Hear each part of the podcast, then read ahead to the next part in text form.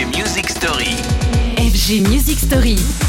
La musique story du jour, c'est celle d'Étienne de Crécy.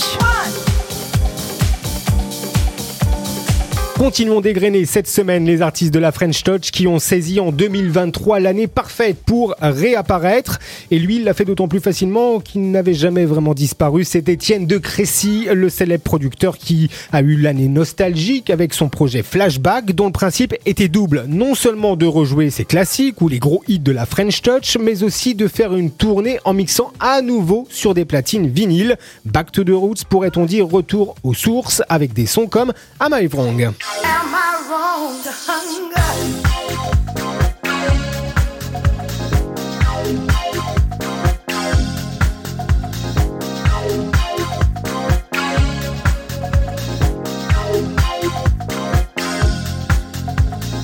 Nostalgique donc Étienne de Crécy, bah pas tant que ça en fait, car s'il est parti en tournée vinyle only, c'est auréolé d'une franche modernité tant, euh, bah vous le savez, euh, l'objet vinyle est largement revenu en grâce après des années de désuétude. Surtout euh, l'icône française revenait en simplicité, en honnêteté, autre marqueur au pluriel de ce que furent les années French Touch.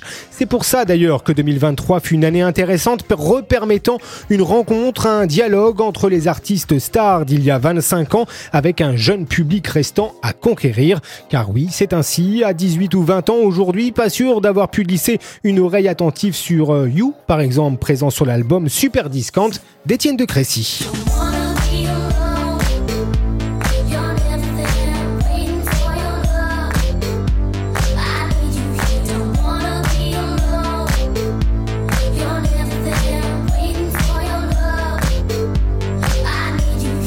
Martin Solveig de retour, Étienne de Crécy en puriste du vinyle. On aurait aussi pu parler de Brax et Falcon, pionniers de la French Touch et revisitant Phoenix cette année. Mais demain, c'est Dead Banger dont on parlera dans la prochaine Music Story. Retrouvez les FG Music Story En podcast sur radiofg.com.